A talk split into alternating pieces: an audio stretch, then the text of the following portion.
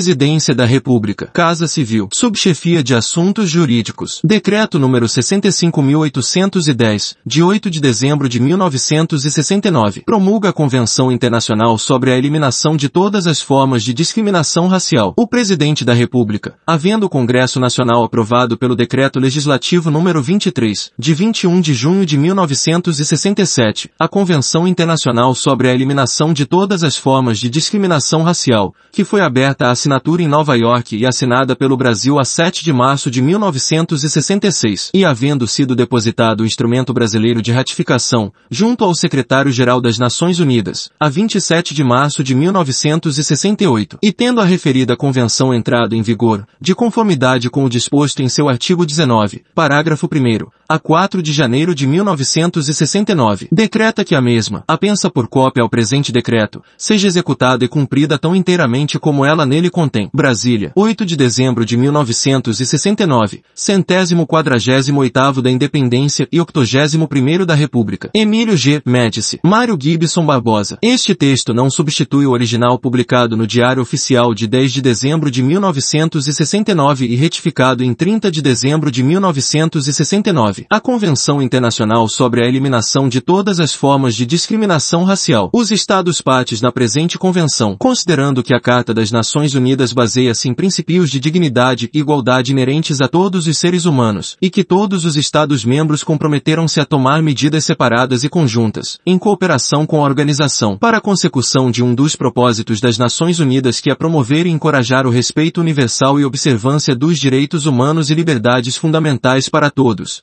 sem discriminação de raça, sexo, idioma ou religião, considerando que a Declaração Universal dos Direitos do Homem proclama que todos os homens nascem livres e iguais em dignidade e direitos e que todo homem tem todos os direitos estabelecidos na mesma, sem distinção de qualquer espécie e principalmente de raça, cor ou origem nacional, considerando que todos os homens são iguais perante a lei e têm o direito à igual proteção contra qualquer discriminação e contra qualquer incitamento à discriminação, considerando que as Nações Unidas têm condenado o colonialismo e todas as práticas de segregação e discriminação a ele associadas, em qualquer forma e onde quer que existam, e que a Declaração sobre a Concessão de Independência a Países e Povos Coloniais, de 14 de dezembro de 1960, Resolução 1514-15, da Assembleia Geral, afirmou e proclamou solenemente a necessidade de levá-las a um fim rápido e incondicional, considerando que a Declaração das Nações Unidas sobre a Eliminação de todas as formas de discriminação racial, de 20 de novembro de 1963, Resolução 1904, 18, da Assembleia Geral, afirma solenemente a necessidade de eliminar rapidamente a discriminação racial através do mundo em todas as suas formas e manifestações e de assegurar a compreensão e o respeito à dignidade da pessoa humana, convencidos de que qualquer doutrina de superioridade baseada em diferenças raciais é cientificamente falsa, moralmente condenável, socialmente injusta e perigosa, em que não existe justificação para a discriminação racial, em teoria ou na prática, em lugar algum,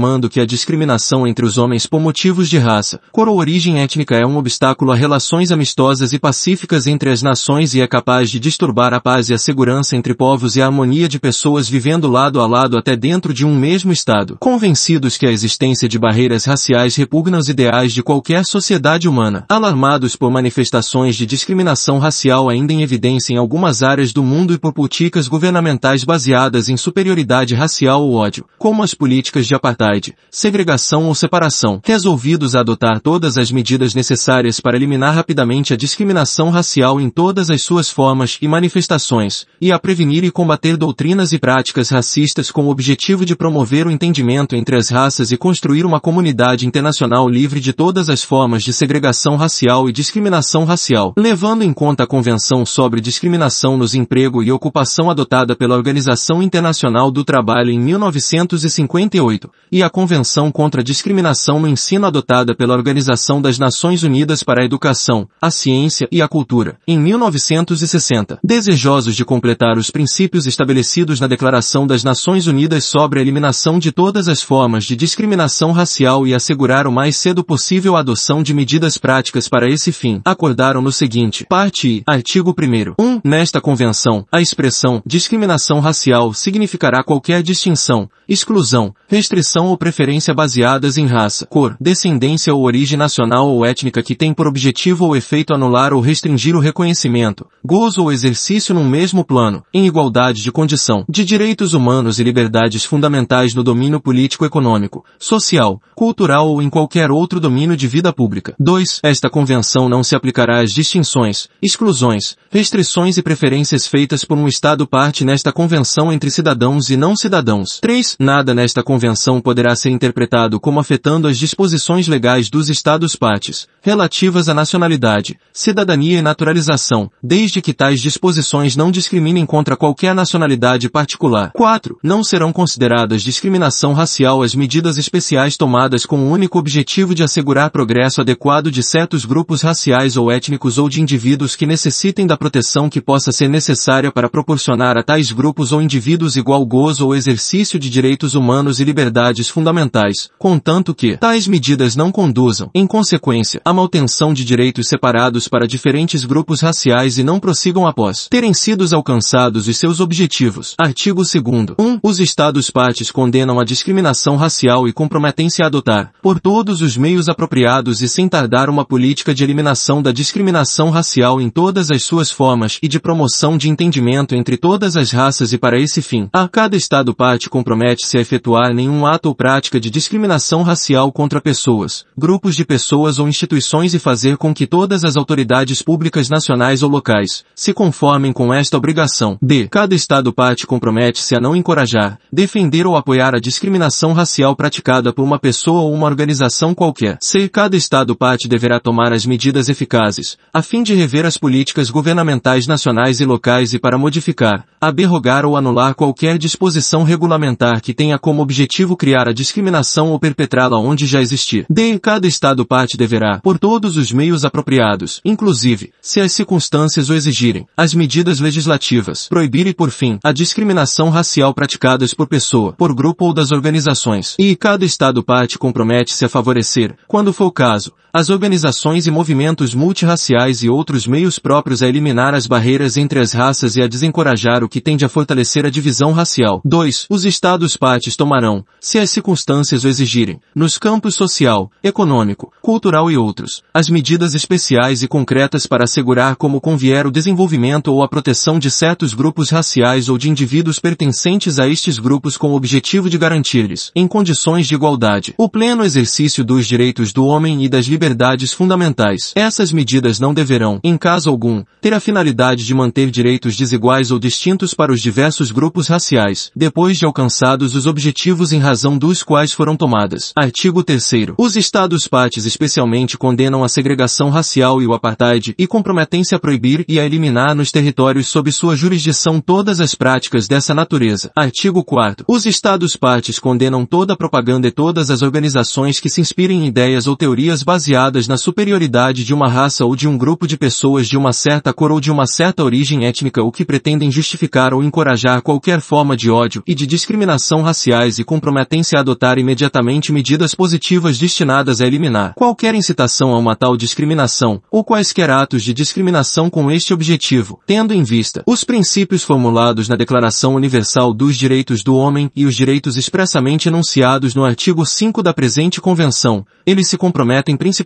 a, a declarar delitos puníveis por lei, qualquer difusão de ideias baseadas na superioridade ou ódio raciais, qualquer incitamento à discriminação racial, assim como quaisquer atos de violência ou provocação a tais atos, dirigidos contra qualquer raça ou qualquer grupo de pessoas de outra cor ou de outra origem étnica, como também qualquer assistência prestada a atividades racistas, inclusive seu financiamento. B. A declarar ilegais e a proibir as organizações assim como as atividades de propaganda organizada e qualquer outro tipo de atividade de propaganda que incitar a discriminação racial e que a encorajar e a declarar delito punível por lei a participação nestas organizações ou nestas atividades. C. A não permitir às autoridades públicas nem às instituições públicas, nacionais ou locais, o incitamento ou encorajamento à discriminação racial. Artigo 5 De conformidade com as obrigações fundamentais enunciadas no artigo 2, os Estados partes comprometem-se a proibir e a eliminar a discriminação racial em todas suas formas e a garantir o direito de cada uma à igualdade perante a lei sem distinção de raça, de cor ou de origem nacional ou étnica, principalmente no gozo dos seguintes direitos. A. Direito a um tratamento igual perante os tribunais ou qualquer outro órgão que administre justiça. B. Direito à segurança da pessoa ou à proteção do Estado contra violência ou lesão corporal cometida, quer por funcionários de governo, quer por qualquer indivíduo, grupo ou instituição. C. Direitos políticos principalmente direito de participar às eleições de votar e ser votado conforme o sistema de sufrágio universal e igual,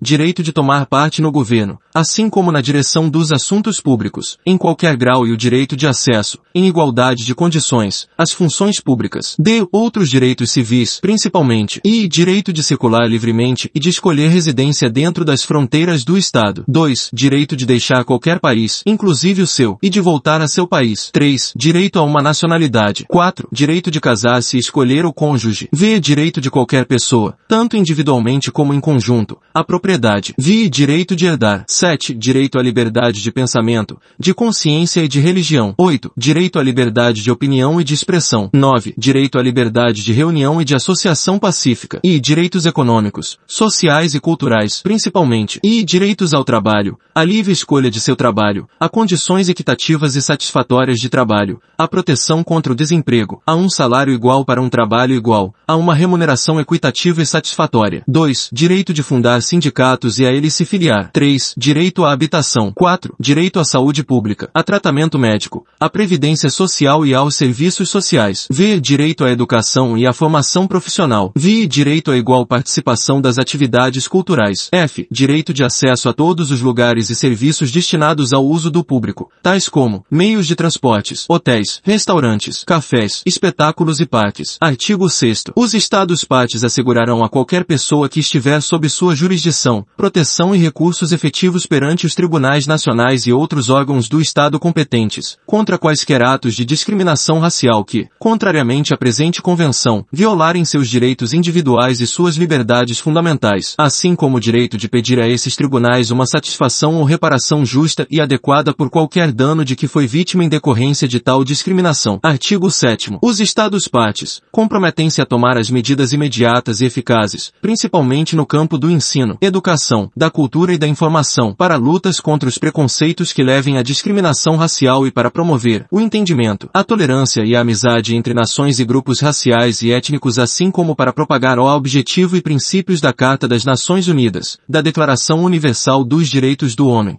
da Declaração das Nações Unidas sobre a eliminação de todas as formas de discriminação racial e da presente Convenção. Parte 2. Artigo 8 1. Será estabelecido um comitê para a eliminação da discriminação racial, doravante denominado o Comitê, composto de 18 peritos conhecidos para sua alta moralidade e conhecida imparcialidade, que serão eleitos pelos Estados-membros dentre seus nacionais e que atuarão a título individual, levando-se em conta uma repartição geográfica equitativa e a representação das formas diversas de civilização assim como dos principais sistemas jurídicos. 2. Os membros do comitê serão eleitos em escrutínio secreto de uma lista de candidatos designados pelos Estados-partes. Cada Estado-parte poderá designar um candidato escolhido dentre seus nacionais. 3. A primeira eleição será realizada seis meses após a data da entrada em vigor da presente convenção. Três meses pelo menos antes de cada eleição, o secretário-geral das Nações Unidas enviará uma carta aos Estados-partes para convidá-los a apresentar suas candidaturas no prazo de dois meses. O secretário-geral elaborará uma lista por ordem alfabética, de todos os candidatos assim nomeados com indicação dos Estados-partes que os nomearam,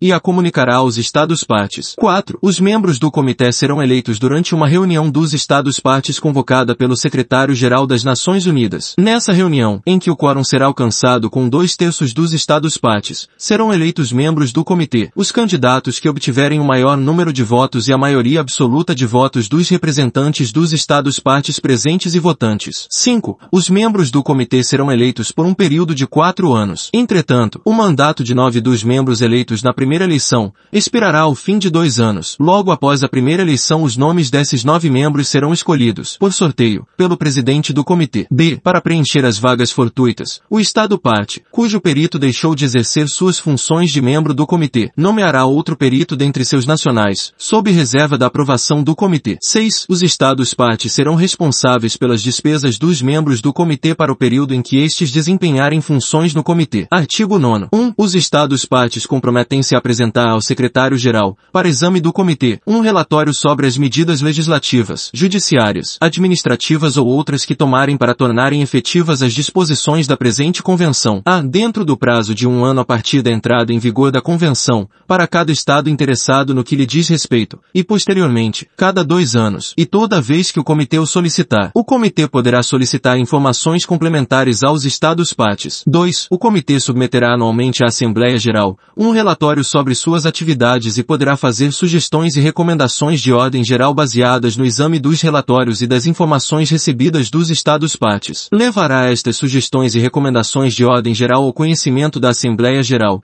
e, se as houver, juntamente com as observações dos Estados partes. Artigo 10. 1. O Comitê adotará seu regulamento interno. 2. O Comitê elegerá sua mesa por um período de dois anos. 3. O Secretário-Geral da Organização das Nações Unidas fornecerá os serviços de secretaria ao Comitê. 4. O Comitê reunir-se-á anualmente na sede das Nações Unidas. Artigo 11. 1. Se um Estado parte julgar que outro Estado igualmente parte não aplica as disposições da presente convenção, poderá chamar a atenção do Comitê sobre a questão. O Comitê transmitirá, então, a comunicação ao Estado parte interessado. Num prazo de três meses, o Estado destinatário submeterá ao Comitê as explicações ou declarações por escrito, a fim de esclarecer a questão e indicar as medidas corretivas que por acaso tenham sido tomadas pelo referido Estado. 2. Se, dentro de um prazo de seis meses a partir da data do recebimento da comunicação original pelo Estado destinatário a questão não foi resolvida a contento dos dois Estados, por meio de negociações bilaterais ou por qualquer outro processo que estiver à sua disposição, tanto um como o outro terão o direito de submetê-la novamente ao Comitê, endereçando uma notificação ao Comitê assim como ao outro Estado interessado. 3. O Comitê só poderá tomar conhecimento de uma questão, de acordo com o parágrafo 2 do presente artigo, após ter constatado que todos os recursos internos disponíveis foram interpostos ou esgotados, de conformidade com os princípios do direito internacional geralmente reconhecidos. Esta regra não se aplicará se os procedimentos de recurso excederem prazos razoáveis. 4. Em qualquer questão que lhe for submetida, o Comitê poderá solicitar aos Estados partes presentes que lhe forneçam quaisquer informações complementares pertinentes. 5. Quando o Comitê examinar uma questão conforme o presente artigo os Estados partes interessados terão o direito de nomear um representante que participará sem direito de voto dos trabalhos no Comitê durante todos os debates. Artigo 12. 1. A. Depois que o Comitê obtiver e consultar as informações que julgar necessárias, o Presidente nomeará uma comissão de conciliação ad hoc, doravante denominada a Comissão, composta de cinco pessoas que poderão ser ou não membros do Comitê. Os membros serão nomeados com o consentimento pleno e unânime das partes na controvérsia, e a Comissão fará seus bons ofícios à disposição dos Estados presentes, com o objetivo de chegar a uma solução amigável da questão, baseada no respeito à presente convenção. B. Se os Estados partes na controvérsia não chegarem a um entendimento em relação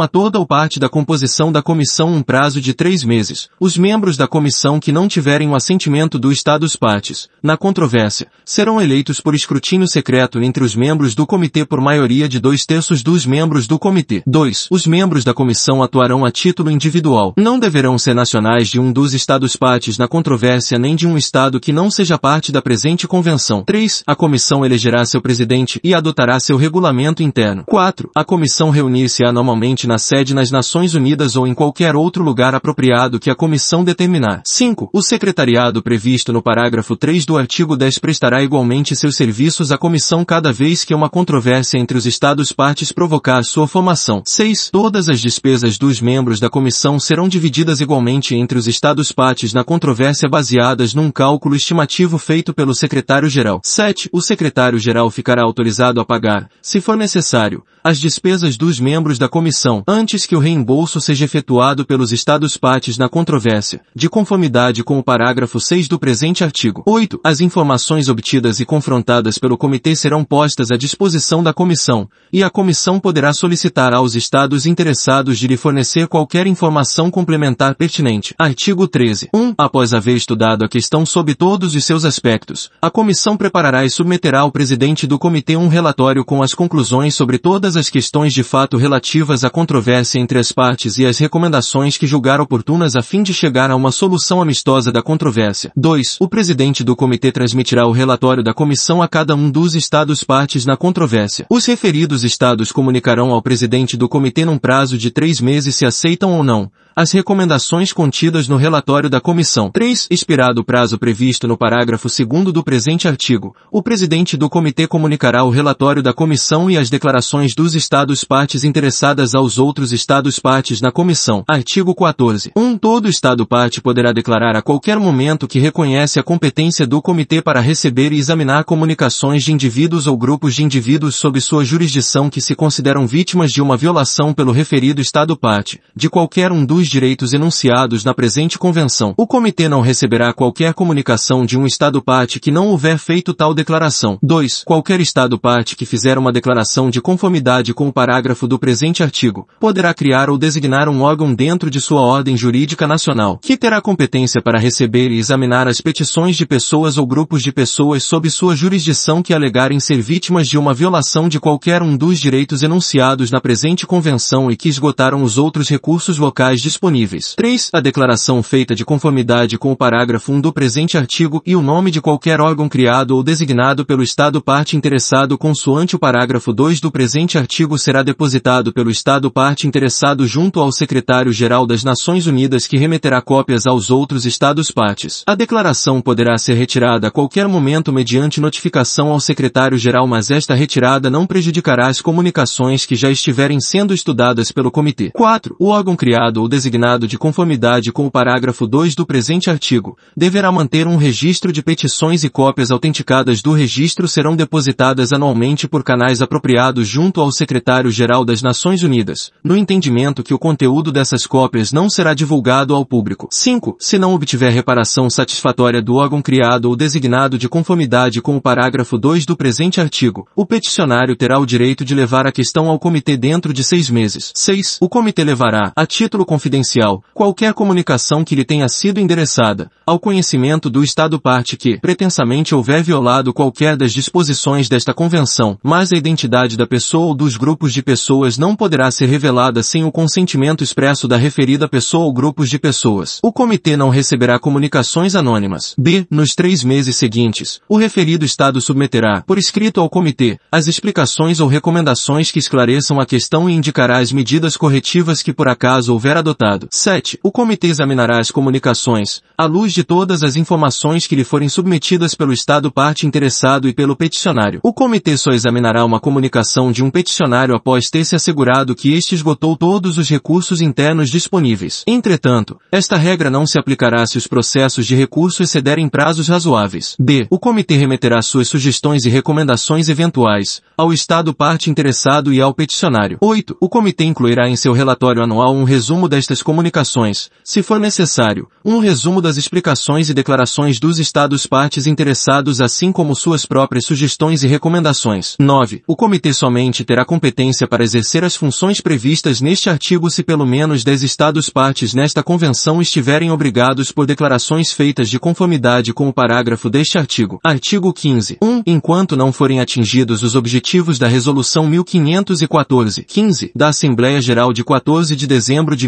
1960, relativa à declaração sobre a concessão da independência dos países e povos coloniais. As disposições da presente convenção não restringirão de maneira alguma o direito de petição concedida aos povos por outros instrumentos internacionais ou pela Organização das Nações Unidas e suas agências especializadas. 2. A. O comitê constituído de conformidade com o parágrafo 1 do artigo 8 desta convenção receberá cópia das petições provenientes dos órgãos das Nações Unidas que se encarregarem de questões diretamente relacionadas com os princípios e objetivos da presente convenção e expressará sua opinião e formulará recomendações sobre petições recebidas quando examinar as petições recebidas dos habitantes dos territórios sob tutela ou não autônomo ou de qualquer outro território a que se aplicara. Resolução 1514, 15, da Assembleia Geral, relacionadas a questões tratadas pela presente convenção e que forem submetidas a esses órgãos. D. O comitê receberá dos órgãos competentes da Organização das Nações Unidas cópia dos relatórios sobre medidas de ordem legislativa, judiciária, administrativa ou outra diretamente relacionada com os princípios e objetivos da presente convenção que as potências administradoras tiverem aplicado nos territórios mencionados na linha A do presente parágrafo e expressará sua opinião e fará recomendações a esses órgãos. 3. O comitê incluirá em seu relatório à Assembleia Geral um resumo das petições e relatórios que houver recebido de órgãos das Nações Unidas e as opiniões e recomendações que houver proferido sobre tais petições e relatórios. 4. O comitê solicitará ao Secretário-Geral das Nações Unidas qualquer informação relacionada com os objetivos da presente convenção que este dispuser sobre os territórios mencionados no parágrafo 2, a do presente artigo. Artigo 16. As disposições desta convenção relativas à solução das controvérsias ou queixas serão aplicadas sem prejuízo de outros processos para solução de controvérsias e queixas no campo da discriminação previstos nos instrumentos constitutivos das Nações Unidas e suas agências especializadas, e não excluirá a possibilidade dos Estados partes recomendarem aos outros processos para a solução de uma controvérsia de conformidade com os acordos internacionais ou especiais que os ligarem. Terceira parte. Artigo 17. 1. A presente convenção ficará aberta à assinatura de todo Estado membro da Organização das Nações Unidas ou membro de qualquer uma de suas agências especializadas, de qualquer Estado parte no Estatuto da Corte Internacional de Justiça,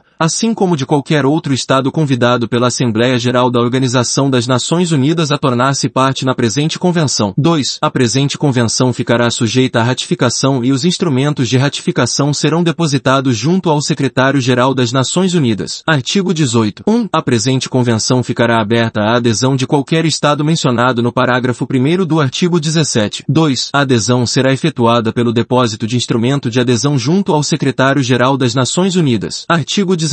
1. Esta convenção entrará em vigor no trigésimo dia após a data do depósito junto ao Secretário-Geral das Nações Unidas do 27º instrumento de ratificação ou adesão. 2. Para cada Estado que ratificar a presente convenção ou a ele aderir após o depósito do 27º instrumento de ratificação ou adesão esta convenção entrará em vigor no trigésimo dia após o depósito de seu instrumento de ratificação ou adesão. Artigo 20. 1. O Secretário-Geral das Nações Unidas receberá e enviará a todos os Estados que forem ou vierem a tornar-se partes desta convenção, as reservas feitas pelos Estados no momento da ratificação ou adesão. Qualquer Estado que objetar a essas reservas, deverá notificar ao Secretário-Geral dentro de 90 dias da data da referida comunicação, que não a aceita. 2. Não será permitida uma reserva incompatível com o objeto e o escopo desta convenção nenhuma reserva cujo efeito seria de impedir o funcionamento de qualquer dos órgãos previstos nesta convenção. Uma reserva será considerada incompatível ou impeditiva se a ela objetarem ao menos dois terços dos Estados partes nesta convenção. 3. As reservas poderão ser retiradas a qualquer momento por uma notificação endereçada com esse objetivo ao secretário-geral. Tal notificação surtirá efeito na data de seu recebimento. Artigo 21. Qualquer Estado parte poderá denunciar esta convenção mediante notificação escrita endereçada ao secretário-geral da Organização das Nações Unidas. A denúncia surtirá efeito um ano após a data do recebimento da notificação pelo secretário-geral. Artigo 22. Qualquer controvérsia entre dois ou mais Estados partes relativa à interpretação ou aplicação desta convenção, que não for resolvida por negociações ou pelos processos previstos expressamente nesta convenção, será pedido de qualquer das partes na controvérsia, submetida à decisão da Corte Internacional de Justiça a não ser que os litigantes concordem em outro meio de solução. Artigo 23. 1. Qualquer Estado parte poderá formular a qualquer momento um pedido de revisão da presente convenção, mediante notificação escrita endereçada ao Secretário-Geral das Nações Unidas. 2. A Assembleia Geral decidirá a respeito das medidas a serem tomadas, caso for necessário, sobre o pedido. Artigo 24. O Secretário-Geral da Organização das Nações Unidas comunicará a todos os Estados mencionados no parágrafo 1 do artigo 17 desta Convenção a. as assinaturas e os depósitos de instrumentos de ratificação e de adesão de conformidade com os artigos 17 e 18. b. a data em que a presente Convenção entrar em vigor, de conformidade com o artigo 19. c. as comunicações e declarações recebidas de conformidade